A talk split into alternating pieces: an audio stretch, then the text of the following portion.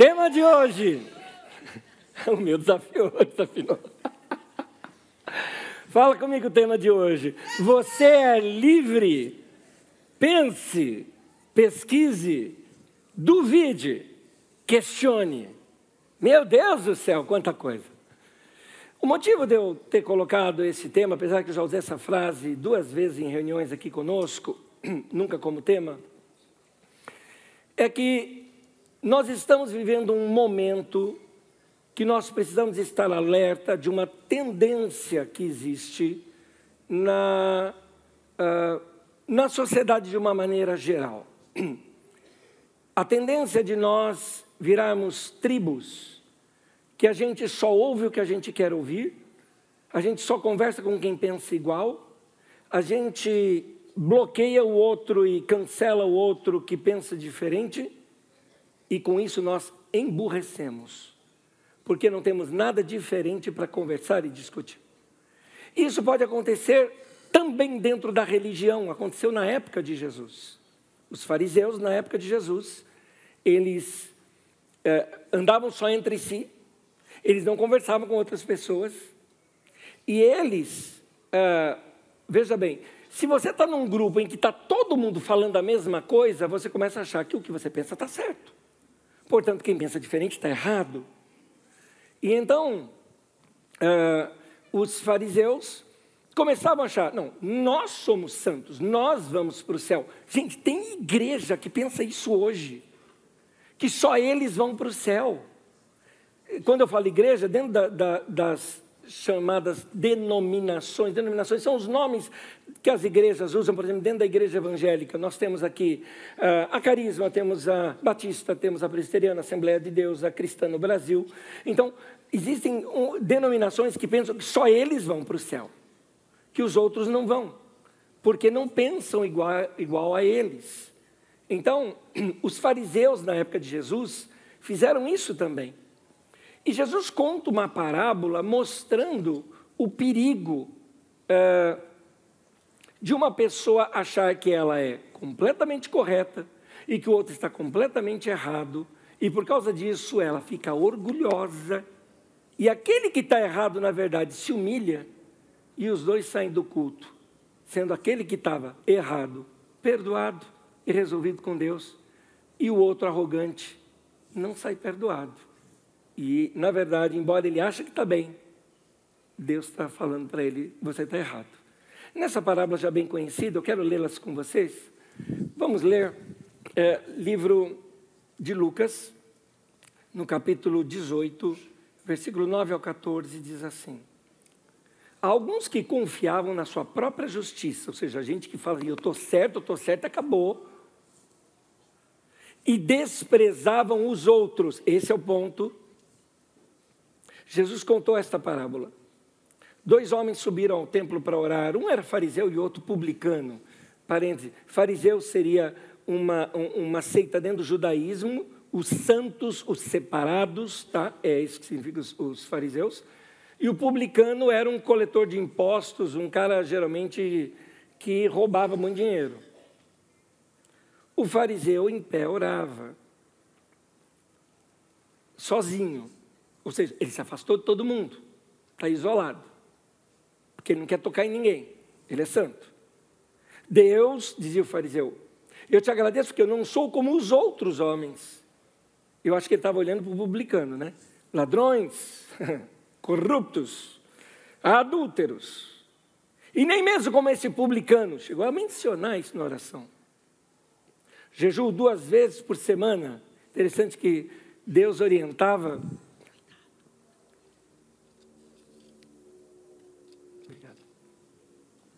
Deus orientava.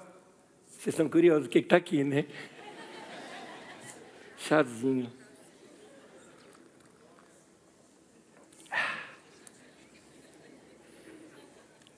Deus orientava a. Oh, a voz melhorou.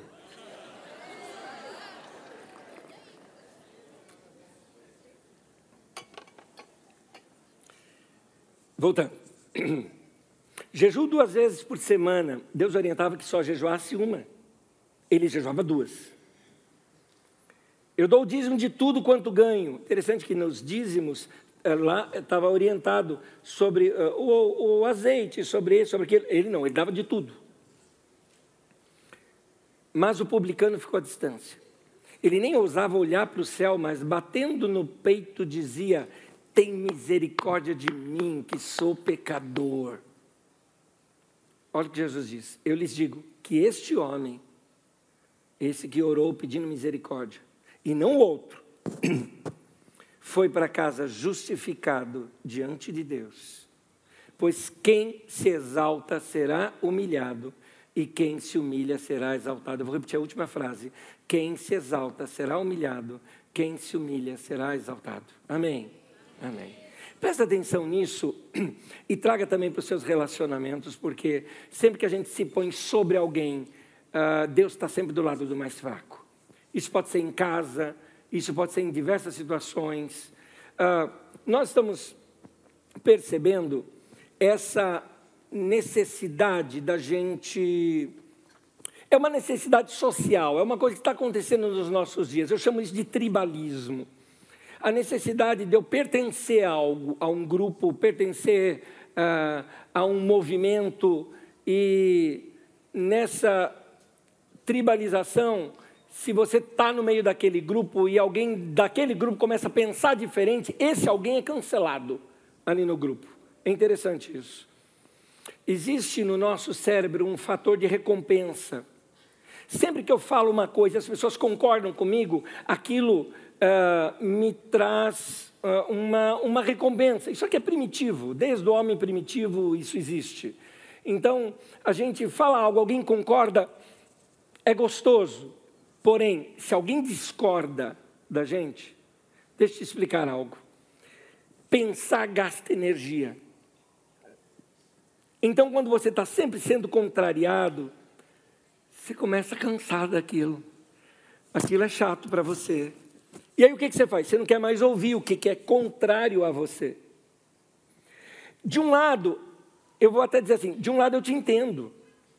Porque nós estamos nos nossos dias com tanta informação, gente, tanta informação. Alguém fez uma conta em que nós temos hoje que tomar 25 vezes mais decisões do que uma pessoa na década de 80 tomava. É interessante isso. E isso vai cansando a gente, porque é muita informação. É muita informação. Por exemplo, década de 80, Queria assistir um filme, tinha que esperar o horário da TV. Sábado, 10 da noite, lá na Globo. Era o jeito de assim, se não gostasse do filme, paciência. Isso se você fosse já classe média, você tinha um negócio chamado videocassete. Você podia ir lá e alugar a fita de vídeo, não é? Mas ah, ah, ah, você tinha que esperar o horário. Hoje, você tem aí um, um, encarte enorme de filmes, Netflix, Amazon Prime, uh, Apple, Disney e tantas outras, e você tem que escolher. E não sei se você é assim. Você é assim também, pelo menos eu estou falando de mim, tá? Quando eu quero assistir alguma coisa, eu fico lá e procuro, procuro, procuro, procuro, procuro, procuro, procuro. Cansei. Acabou. Acabou, dava para ter assistido um filme no tempo que eu fiquei procurando, não é? Cansa demais. É, a gente é, é, recebe tanta informação, é tanta decisão que você tem que tomar. A gente reunia, reunia a turma toda. Vamos tomar um café? Vamos. Ia lá, fazia o café, coava o bule, botava o bule, todo mundo estava no mesmo café. Hoje, o que, que a gente tem? A gente tem o Nespresso. 120, 150 tipos diferentes de café. Você quer café forte ou fraco? Não, eu quero um café mais forte. Qual a intensidade? De 1 a 12. É? Ah, eu quero 10. Bom, você quer um café da Guatemala, da, da Índia, da Colômbia, brasileiro, e aí, brasileiro. Do brasileiro você quer o mogiano, o serrano, e, gente, dá uma coca. é, é, a Diet com gás, com cereja. Gente, tudo isso a gente tem que ficar decidindo. Isso cansa, cansa. Eu me lembro ontem, é, eu saí com a minha namorada ontem, é minha esposa, tá? É que a gente namora há muito tempo. E nós fomos, a gente gosta de ir numa padaria comer alguma coisa assim, essas padarias fofinhas, que tem umas coisas diferentes, tal. achamos uma bem longe, fomos lá, tal. veio um cardápio para mim. Gente, eu não sei ler francês, estava em francês o cardápio, de tanta eu não sei o que é isso. E uma outra coisa, uma outra coisa, uma outra coisa, uma outra coisa, eu cansei. Quase que eu cheguei assim para a mina falei, mina, traz alguma coisa aí para mim, vai. Estou com fome. Teve um dia que eu fui numa padaria, eu me lembro, foi numa padaria mesmo. Eu peguei o cardápio e tinha tanta coisa, eu fui lendo, lendo, lendo, lendo, lendo. A pessoa chegou e falou: O que, você quer? Eu falei: Pão com manteiga, café com leite. Pronto. A mente vai ficando cansada, e então o que, você faz? Você opta pelo mais simples, pelo mais rápido, pelo, pelo que está ali. Então, a gente está sendo destreinado, talvez, a pensar. Porque quando a gente está com a mente cansado, a pessoa está ensinando ou falando uma coisa que vai um pouco contrário ao que você pensa, você fala, ah, não quero saber disso, vou ver outra coisa. E aí o que acontece? Como nós fazemos tudo isso normalmente hoje pela internet, existe um. Deixa eu brincar isso com vocês. Existe um demônio na internet. Não, eu estou brincando porque é, é, é, quem, é, quem é da área de computação já viu essa expressão daemon, né? Que é, na verdade, um, um gerenciador, um, um, programa que fica fazendo a leitura. Né? E é a origem da palavra demônio. Né? Então, tem um demônio, tem um demônio ali, é, chamado, que a gente chama hoje de algoritmo. É uma maneira em que a máquina vai aprendendo o seu gosto, pelos seus cliques, pelas suas escolhas, pelas coisas que você faz ou fala. Gente, nós estávamos, vou contar uma aqui, nós estávamos numa farmácia, deu para ver né, que eu passei em farmácia essa semana. Nós estávamos numa farmácia, nós estávamos no caixa da farmácia, minha esposa viu um produto e falou para o moço, moço, esse produto já saiu. Ele, sim, olha, tal. Quanto é? Só para saber. Tanto? Não, era só para saber mesmo, muito caro. Né? Colocou lá de volta, só isso. Entramos no carro, ela abriu, não lembro se Instagram, abriu o Instagram, o produto. Ali, eu, eles escutam tudo. Eles escutam tudo. Ela falou, mas como isso é possível? Eu falei, claro que é possível. O programa sabe onde você está, sabe que nesse momento, pelo GPS, você está numa farmácia, o produto é um lançamento, provavelmente tem um input aqui para que eles mandem mais propaganda. Pode ter sido até coincidência, ou realmente a sua voz foi captada. Isso é possível também. Estou dizendo isso porque eu estava conversando com o diretor do Google uma vez, e ele foi falar um negócio para mim, ele pegou o celular dele, tampou aqui assim, e falou um negócio para mim. Falei, é nesse nível? Ele falou, é. Falei, bom, se o cara do Google está falando, eu acredito. Seja o que for, nós estamos num mundo onde essas tendências acabam fazendo o seguinte com a gente: esses algoritmos, eles leem o que você clica, o que você pensa, o que você assiste, o que você vê, e aí eles começam a te entregar mais do mesmo. Eles vão te entregar o que você quer. E tem um detalhe: quando você coloca lá um dislike, não gostei, ele já sabe aquele, ele não quer ver. Esse, de um lado, para nós, ah, eu fico mais tranquilo, assim, não fica esse monte de coisa chata aparecendo para mim. Legal. Por um outro lado, a gente começa a emburrecer. Por que razão? Eu, eu desculpa até esse termo forte, emburrecer, é porque quando a gente não tem o contraditório, a gente deixa de pensar. Às vezes eu preciso do contraditório. Talvez a solução seria, quem sabe daqui a algum tempo, os nossos mestres da computação pensarem que a cada cinco propostas, uma tem que ser contrária, para que a gente pense, amplie um pouquinho mais. E hoje, como a gente gosta de sempre é, é, andar com gente que pensa como, como a gente pensa, o que acontece? Eu fossilizo o meu pensamento. Meu pensamento é esse, acabou. Então eu não converso com mais ninguém. É, e tudo que é contrário àquilo que eu penso, eu vejo como mal, eu vejo como ruim. E um detalhe, posso até ser violento contra aquela ideia, e às vezes, por não saber se relacionar bem com pessoas, violento com aquela pessoa. É aquela sensação de que eu estou com a verdade, que eu estou do lado certo. Nem preciso dizer que a nossa situação política no Brasil hoje já é assim. Eu nem vou entrar mais nesse assunto, mas nem preciso dizer isso. Porque meu, meu minha, minha preocupação agora tem sido com relação até algumas coisas da palavra de Deus e com relação à igreja. Mas veja como isso, até gosto musical hoje faz separação entre pessoas. E a turma do rock, que não se dá com a turma do sertanejo, que não se dá com a turma do pagode, entendeu? Então, é, nós precisamos é, é, é, ouvir coisas diferentes também. E cuidado com aquelas pessoas que têm muita certeza. Algumas pessoas que falam veementemente algumas coisas, é, é, é, e principalmente estão tão convictas que daqui a pouco você começa a pensar igualzinho ela pensa. É por isso que eu tô, vou te lembrar o tema de hoje. Você é livre. Pense, pesquise, duvide, questione. Inclusive dentro da igreja. Eu vou tocar ação de já já. Porque hoje, tem uma frase que eu, que eu, que eu ouvi, eu ouvi de um publicitário brasileiro, eu gosto dele, Walter Longo, ele disse assim: tem muita testa oleosa pensando que é uma mente brilhante. eu amei essa frase. Eu amei essa frase. É muito boa. Mas vamos lá. O que fazer para não radicalizarmos ao ponto disso afetar os nossos relacionamentos? E aqui eu vou começar com um primeiro conselho que eu quero dar para você. O primeiro conselho é: conversem, conversem, conversem. Eu usei muito essa frase no Encontro de Casais e vou ler agora um texto que vai tratar sobre a família. Porque agora nós vamos ver como isso que está acontecendo na sociedade pode afetar até mesmo dentro de casa. Vamos ser sinceros. Aliás, eu vou pedir sinceridade de vocês, eu vou pedir resposta de vocês. Quantos de vocês, vou, vou, dar, vou até botar um ponto aqui, por questões de política, o Natal e fim de ano de vocês, e alguns anos para cá, não tem sido mais o mesmo na sua família? Levante a mão. Olha aí, quanta gente. Olha aí.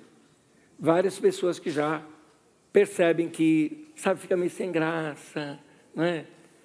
Aí, está uh, uh, tá lá reunido, e já vem lá falar, ah, lá vem o vermelhinho, aí outro, ah, lá vem o, o Minion, né? E, e, e, fica essas briguinhas, e a gente não pode tocar mais nesses assuntos em família, não é? Então, é, é fica ruim, é, isso estragou, mas que falta de conversa da nossa parte. Agora, e quando isso chegou dentro de casa? Pai com filho, filha com pai. Eu vi pessoas dizendo isso.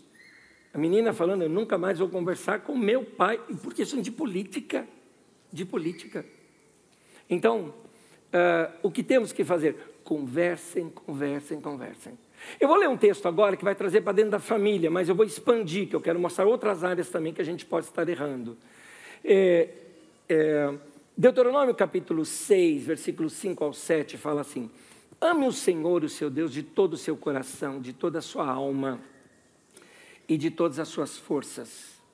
Que todas essas palavras que hoje lhe ordeno estejam em seu coração. Ensine-as com persistência aos seus filhos. Olha aí, converse sobre elas. É, converse sobre elas com seus filhos. Quando estiver sentado em casa, quando estiver andando pelo caminho, quando se deitar e quando se levantar. Conversem, conversem, conversem.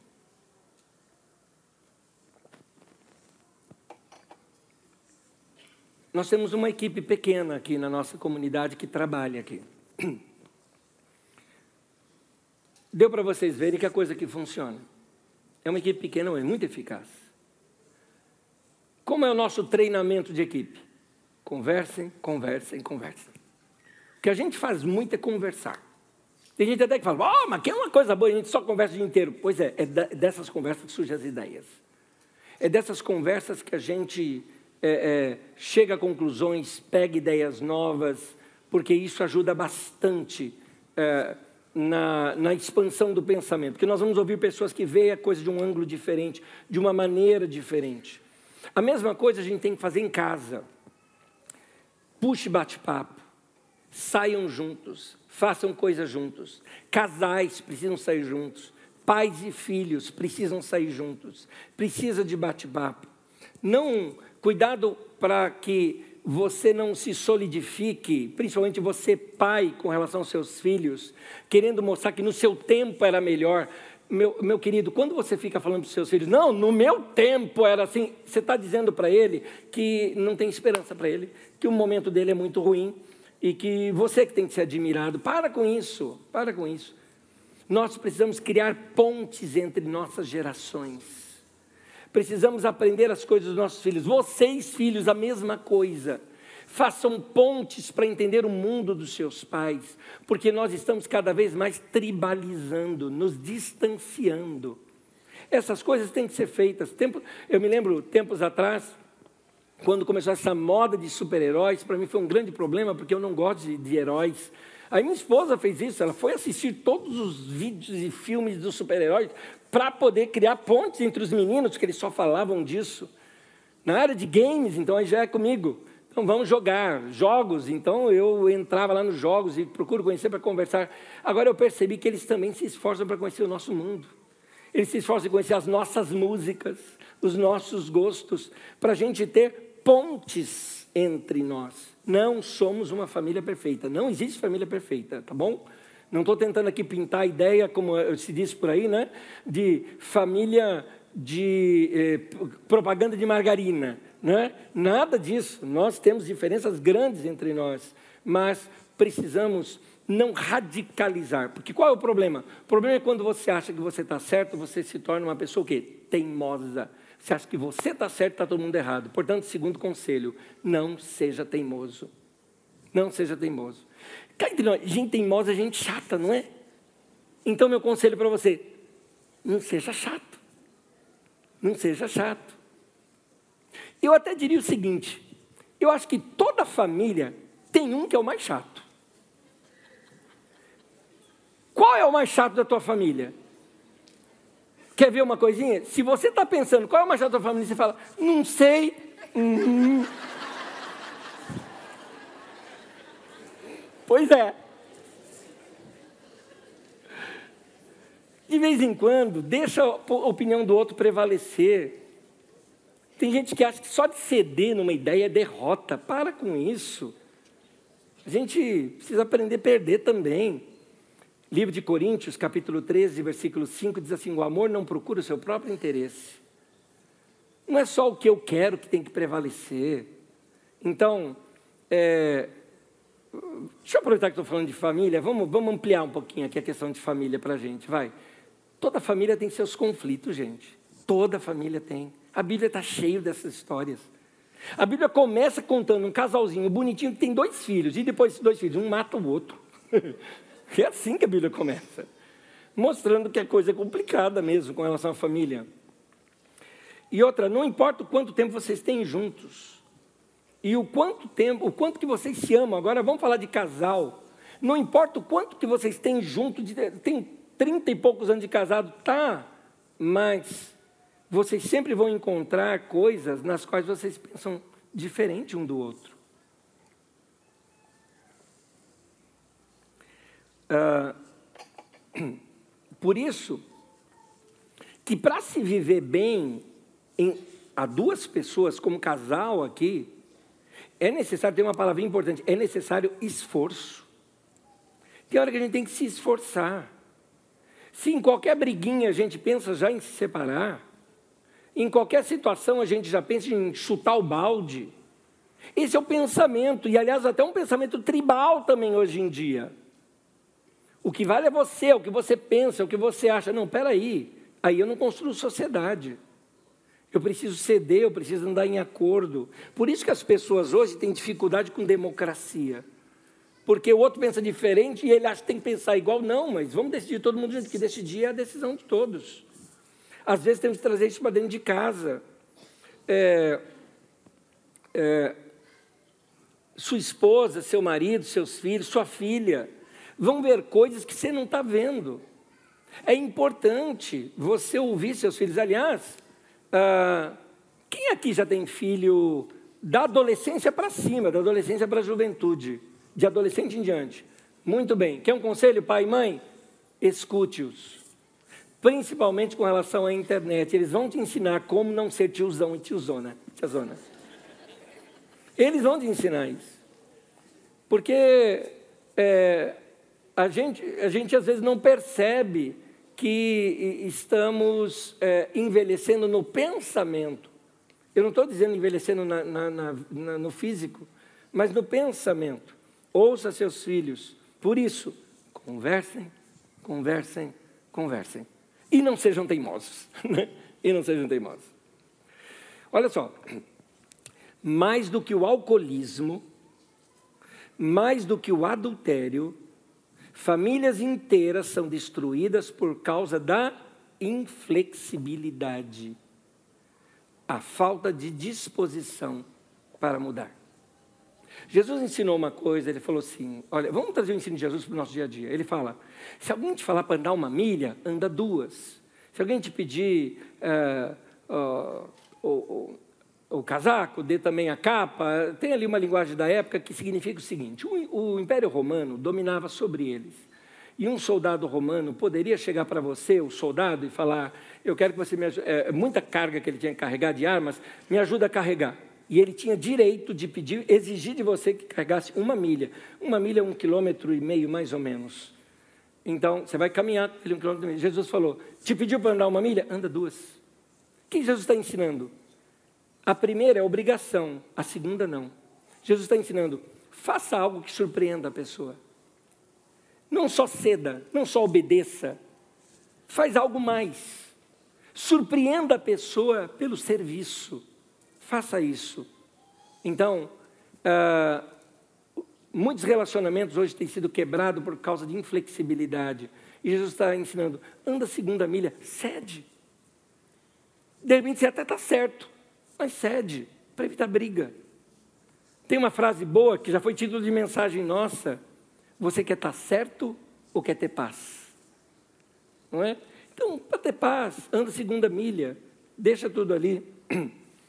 É importante num relacionamento a gente pensar assim: olha, abandone qualquer sentimento de separação. Teve sentimento, abandona. Não é para você. Aqui eu não falo só também na questão de família. Hoje, no primeiro culto, quem pregou aqui foi o Carlinhos. Aliás, se vocês quiserem ouvi-lo, o culto das 18 vai ser bem transmitido, o Carlinhos vai estar ministrando com a gente. Aí você escuta o das 18 ou vem para o culto. E estou sem voz para três cultos, né? então ele vai me ajudar aqui. Mas o Carlinhos disse algo aqui que eu achei interessante. É, é interessante como as pessoas, hoje em dia, facilmente, por exemplo, elas saem da igreja por qualquer coisa abandonam o evangelho por qualquer coisa. E é, é bem assim.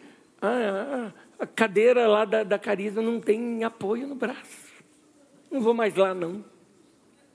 Mas frequento cinema, então. Entendeu? Então, é, é, tem, tem gente que, que por qualquer coisa se afasta, é, qualquer coisa é motivo de separação, qualquer coisa é motivo de, de, de briga, de discussão. Evite qualquer sentimento assim. Quer um conselho para você? Aliás, o conselho que eu dava, uh, uh, uh, dou, na verdade, toda vez que eu converso com gente que vai se casar, eu falo o seguinte: gente, a boa e velha frase que se falava era até que a morte os separe. Hoje em dia, trocaram morte para até que a primeira briga os separe. E aí? Então, uma das coisas que tem que se fazer é procurar lá no seu dicionário a palavra divórcio e riscá-la. Ela não tem mais para você. Acabou. Tira esse sentimento, esse pensamento, porque senão você não encontra outras maneiras de lutar. Eu sei que existem determinadas situações em que é impossível a convivência. Eu entendo, mas a minha pergunta é: foi até a última instância? Ou foi na primeira briga já se separando? Isso serve até para namorados também. Namorados às vezes não entendem isso. Que às vezes, quando teve um, um casal de namorado, que eu achei que os dois estavam muito bem, e vieram conversar comigo, falou, ó, oh, pastor, eu sei que nós conversamos com você, pedimos bênção e tudo mais, mas nós, nós estamos brigando, nesse, estavam na reta para o casamento. E estamos brigando e tudo mais. Eu acho que, sei lá, se é melhor a gente se separar, mas resolvemos conversar com você antes. Eu falei, gente, vocês estão treinando para o casamento, vocês vão fazer o que no casamento? Gente vai ficar fazendo o quê? Vocês vão brigar pra caramba. A gente casa para brigar. Porque vai se acertando, são duas pessoas diferentes. É, olha, Malaquias 2,16 diz assim: Eu odeio o divórcio, diz o Senhor. Deus falou: Eu odeio isso. Quebra a família, destrói sonhos, quebra corações, machuca pessoas. Isso não pode ser algo bom. Então, não trate o divórcio como sendo uma opção. Não pode ficar lá atrás da sua mente. Uma família saudável é resultado daquilo que nós plantamos e cuidamos. Não existe família perfeita, não existe família de comercial de margarina. Uma família saudável é resultado de esforço. A gente se esforça para ser saudável. E de tempo em tempo temos que se renovar. A grama do vizinho não é a mais verde. A grama é mais verde onde ela é regada. Portanto, se você regou o, o, ali, então ela vai ficar verde. Ela vai, ela vai brotar quando você é, derrama ali na tua família carinho, amor, atenção, conversa, bate-papo. Terceiro conselho: não seja intolerante. Voltando àquela parábola que nós lemos no início, ele nos fala sobre intolerância, só que ali é a intolerância religiosa. Agora estou saindo do campo da família. Você percebe que não basta frequentar culto, porque o fariseu estava no mesmo culto, mas estava com a atitude errada, e ele não foi justificado diante de Deus. Somente aquele que foi sincero e de coração humilde é que ele saiu do culto transformado. Desculpa a frase, a frase é um pouco pesada, mas frequentar uma igreja te faz tão crente quanto frequentar um estábulo faz de você um cavalo. É isso. Ah, então não precisa frequentar a igreja? Não foi isso que eu falei. O que eu estou falando é o outro lado. É que só o fato de você frequentar, mas não abrir teu coração, não ler a palavra contra você. A gente tem mania de usar pá e não enxada. Que isso? Quando o pastor fala alguma coisa, fala, pega assim, serve para aquele lá, ó. Boa. Aí o pastor fala mais uma coisa lá, por exemplo, lembra aquela lá? Não seja invejoso vou mandar para alguém essa mensagem. Já nunca para si, não é inchada, não puxa para si, nunca vê o próprio coração. Jesus está dizendo: quem faz isso não sai justificado, sai de coração ruim. É, a lição que fica aqui é que somente a pessoa que é humilde, aquela que está disposta a aprender, é que ela consegue se aproximar de Deus. Por que esse texto está na Bíblia para a gente? Nós precisamos analisar a maneira como nós estamos vivendo hoje. E agora vamos falar de igreja, igreja evangélica de um modo geral. Eu estou muito preocupado com a igreja evangélica, gente. A tal ponto de que há tempos atrás eu nem me chamava mais de evangélico. Que eu confesso eu tenho muita vergonha dos evangélicos. Pastor, mas não me envergonho do evangelho de Cristo. Sim, do evangelho eu não me envergonho, dos evangélicos eu me envergonho bastante. Que as coisas que fazem, o comportamento religioso, parece mais com o fariseu do que com o publicano. O estereótipo criado pelos evangélicos nos nossos dias nos torna muito mais parecidos com a figura do fariseu do que com a do publicano. Generalizando um pouco, porque não é todo mundo que é assim, evangélico hoje é sinônimo de intolerante. Se nós queremos alcançar as pessoas dos nossos dias com amor de Deus, a mesma coisa que tem que acontecer na família, que eu falei de criar pontes, temos que criar pontes também com as pessoas que que não seguem a nossa fé. A igreja evangélica precisa se arrepender dos seus pecados de orgulho e seus pastores também. E aqui estou na classe. Eu entendo o que aconteceu, mas não justifica. O que eu entendo que aconteceu é o seguinte: a mídia televisiva, principalmente, zombou muito da igreja evangélica no passado. Vamos ser bem sinceros. Eu tinha algumas vezes até vergonha de ser evangélico, não, mas porque a TV me passava. Quando tinha humorista, o humorista fazia papel de pastor sem vergonha, de pastor enganador, Tim Tones. Né? Quando tinha novela, eu não me lembro nem que novela é essa, mas me lembro do. Uh, eu me lembro do artista Edson Celulari, se não me engano é o nome dele, em que ele fez um papel de um pastor corrupto, de um cara enganador, um cara malandro. quando você assiste um filme muito bem humorado, fé demais não cheira bem. Né? Vocês já viram isso também, já ri pra caramba com aquilo, mas no fundo estavam zoando com a gente. Então, ser crente virou sinônimo de burro, de idiota, de, de, de, de, de gentinha, não é? A mídia fez isso com a gente. O que aconteceu? A igreja evangélica agora, no Brasil, pegou e deu uma volta. Ela entrou para a política, ela adquiriu poder, ganhou dinheiro, aprendeu uma regrinha aí de como fazer ter mais dinheiro. Está ela agora na mídia, ela comprou a TV que falava mal dela. E agora, o que tem de errado nisso? Nisso eu não vejo erro. O erro está o que estamos fazendo com isso. Poder nas mãos corrompe. A gente precisa se arrepender e voltar às Escrituras Sagradas e aprender com José do Egito. Aquele que foi traído pelos irmãos, é, foi levado para a morte pelos irmãos, só não foi morto porque virou escravo. E, e, e, finalmente ele cresce, se torna grande lá no Egito, e o que acontece? Fome na terra. A família dele tem que buscar comida aonde? No Egito, com ele. Ele tinha agora o poder nas mãos para vingar contra seus irmãos, para pisar em todos eles. Ele tinha todo esse poder nas mãos. Ele não fez isso. Ele os abençoou, inclusive repartiu da própria riqueza deles, dando a melhor terra do Egito para eles morarem. A igreja, hoje que está com poder nas mãos, ela está usando o poder para fazer vingança, é, é, tentando derrubar outras empresas que não são mais as empresas evangélicas, não é? Entrando na guerra das mídias. Queridos, nós precisamos aprender com Jesus a sermos mais mansos e, devolver, e desenvolver a cultura do diálogo.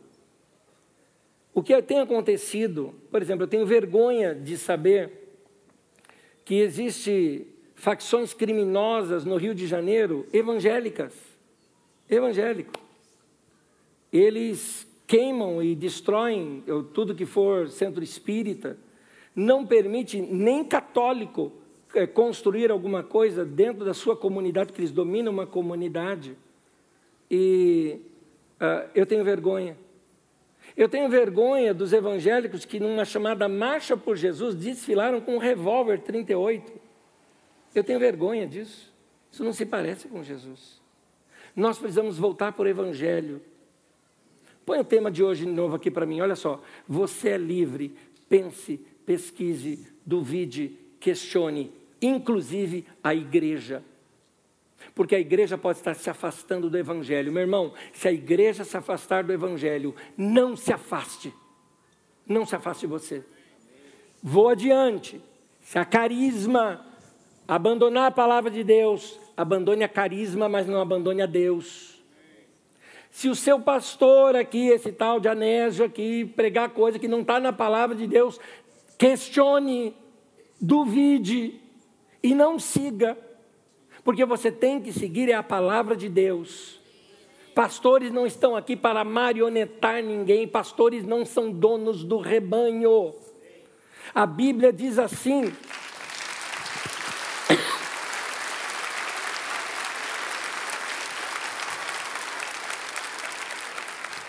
A Bíblia diz assim várias vezes para os pastores: pastorem o rebanho de Deus que há entre vós. Pastor é peão, é empregado, não é dono do rebanho. É importante a gente saber disso. Nós não podemos começar a criar guerrinha de religião agora. Tem é, é, é, situações é, em que nós precisamos entender que, que, que, temos que ter respeito, até mesmo com pessoas que pensam diferente de, de nós. Pessoas de outras religiões não são nossos inimigos. Eu conheço gente de outras religiões e me dou muito bem com eles. E vou te falar, são gente boa.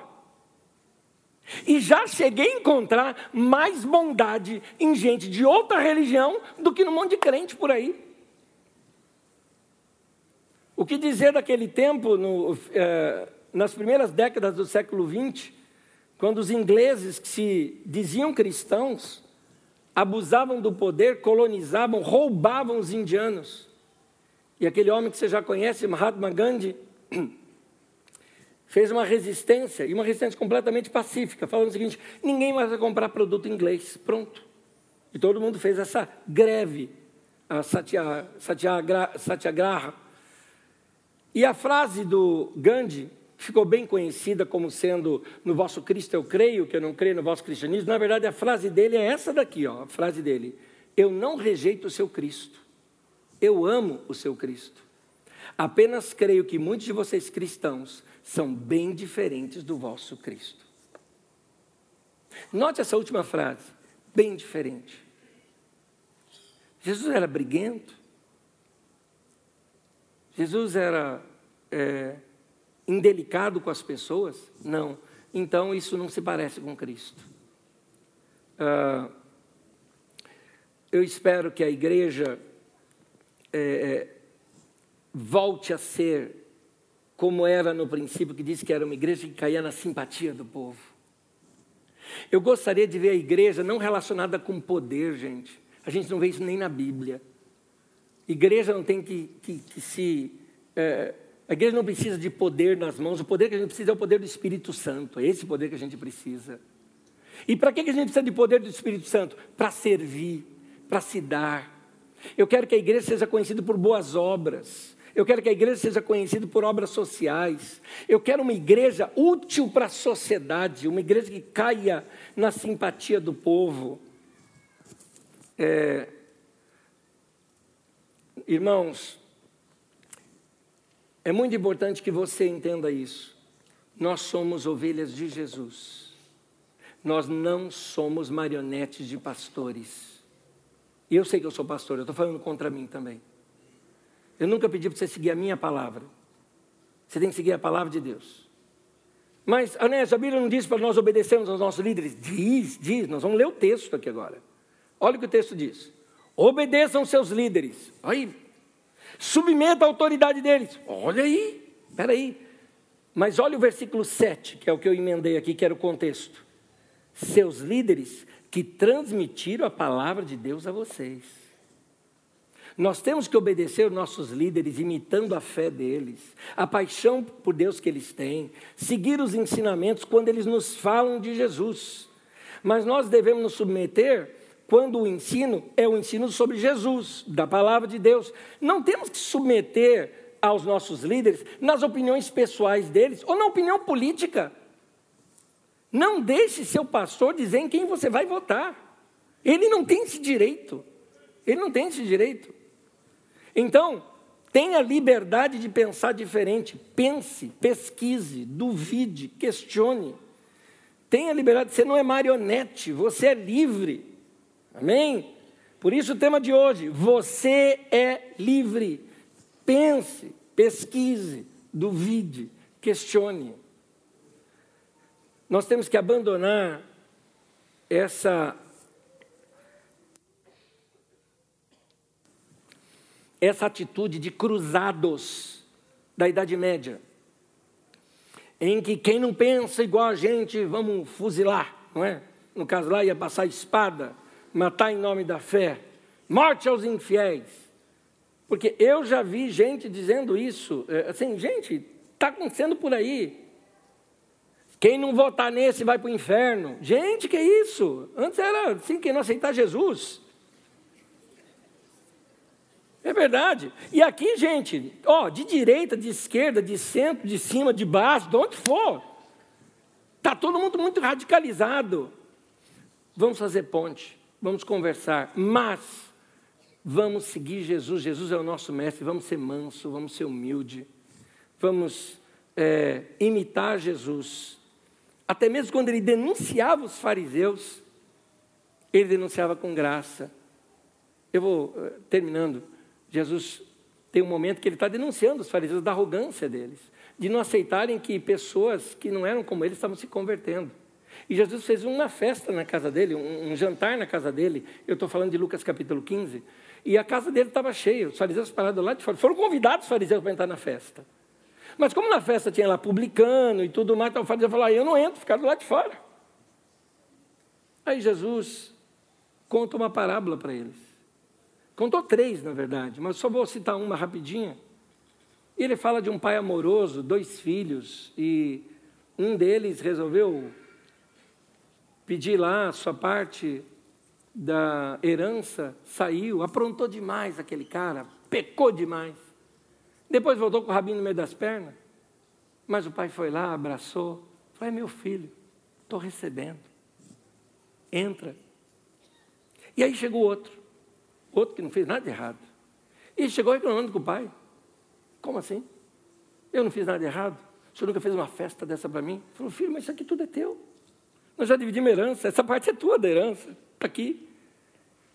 E ele assim, é, mas esse teu filho, ele não falou meu irmão, esse teu filho, né? Todo assim, separando as coisas. Naquela parábola conta que ele falou: aqui tem uma festa lá.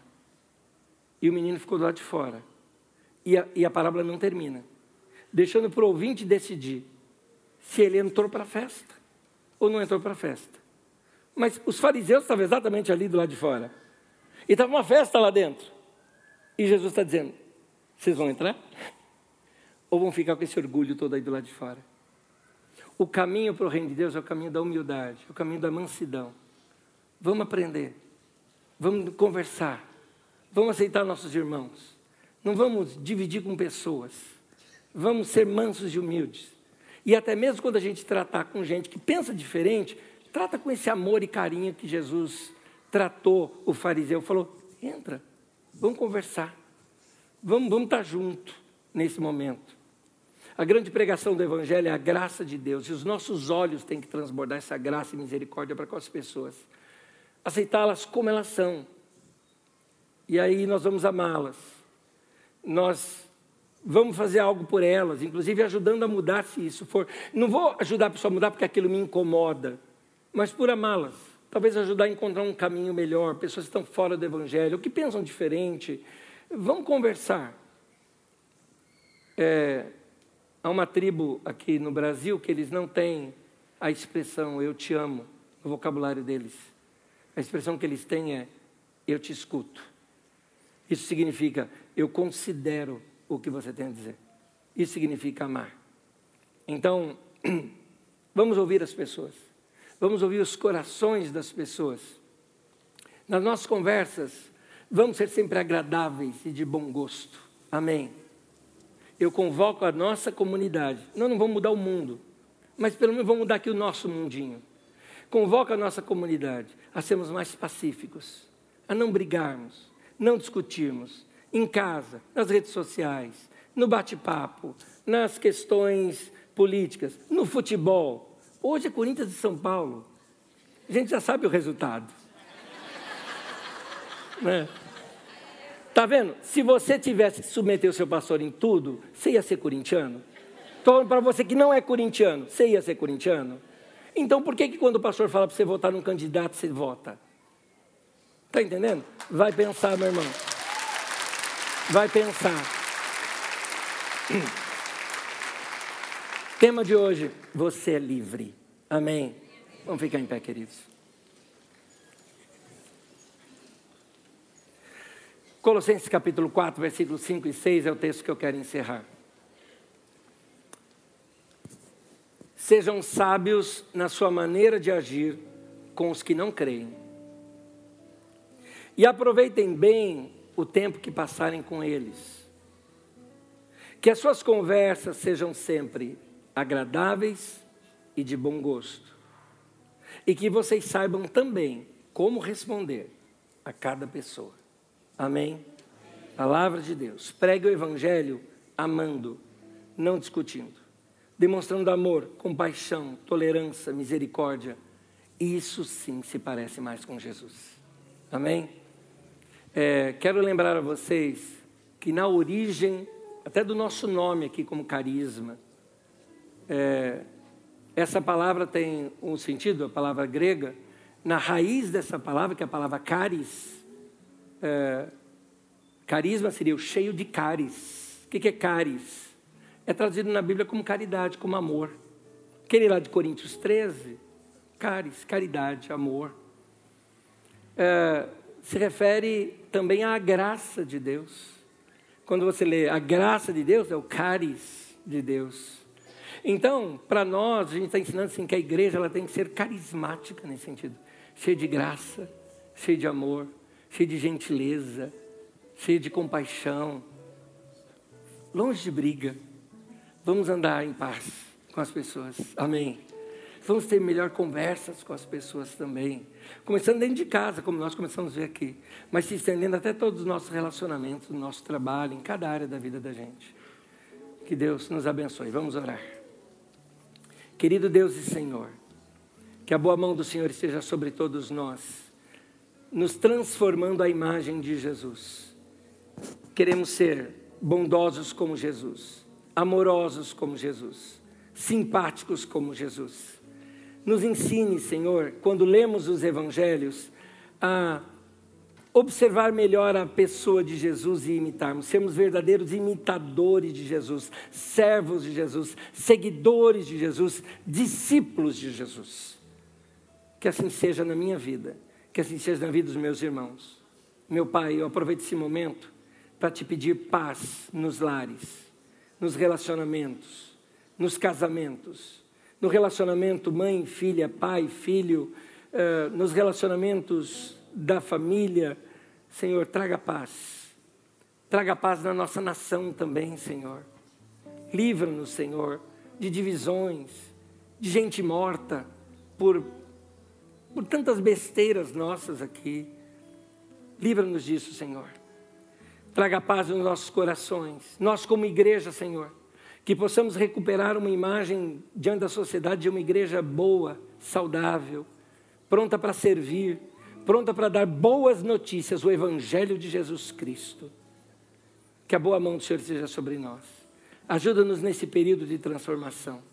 Te pedimos, ó Deus, a começar de nós, quebra corações e torna-nos um povo um, unido, em nome de Jesus. Amém e amém. Meu irmão, minha irmã. Obrigado por suportar minha voz. Tentei dar aqui o meu melhor. Que a graça de Deus seja na sua vida, no seu coração. Vamos ser mais bondosos e graciosos. Essa é a mensagem para nós hoje aqui. Até domingo que vem. Deus abençoe vocês.